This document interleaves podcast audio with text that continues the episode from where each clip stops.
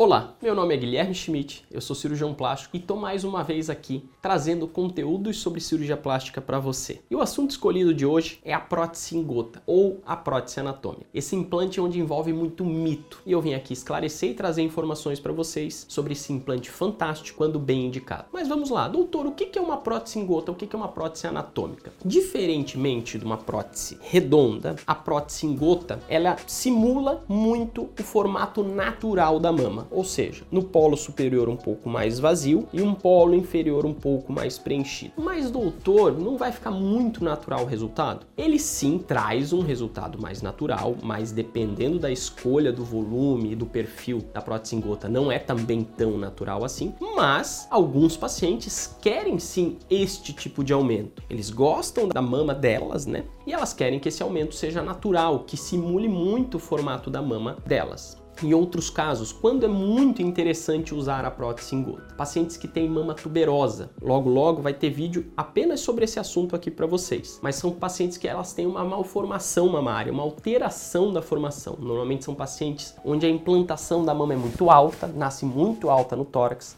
O polo inferior, ou seja, tudo que está para baixo da areola, hipodesenvolvido, ou seja, pouco desenvolvido. Ele é mais retificado esse polo inferior. São pacientes excelentes candidatos candidatas para este tipo de implante, porque ele privilegia o aumento e a expansão do polo inferior, que na mama tuberosa normalmente não está desenvolvido. Outro perfil de pacientes que se beneficia muito deste tipo de implante são pacientes normalmente com mais estatura, porque o que acontece em algumas dessas pacientes? A implantação da mama, ou seja, onde a mama nasceu na parede torácica, é baixa, ou seja, esta distância fúrcula à mama ela é muito grande e normalmente o polo inferior é muito curto, ou seja, novamente, a distância da areola do mamilo até o final da mama é pequena. E isso na mama na prótese em gota é privilegiado, porque esta distância também é mais curta. Então eu não preciso rebaixar mais ainda o começo da mama numa mama que já é baixa. Então são também pacientes muito boas candidatas à utilização deste tipo de implante. Então com esse vídeo eu quis trazer algumas informações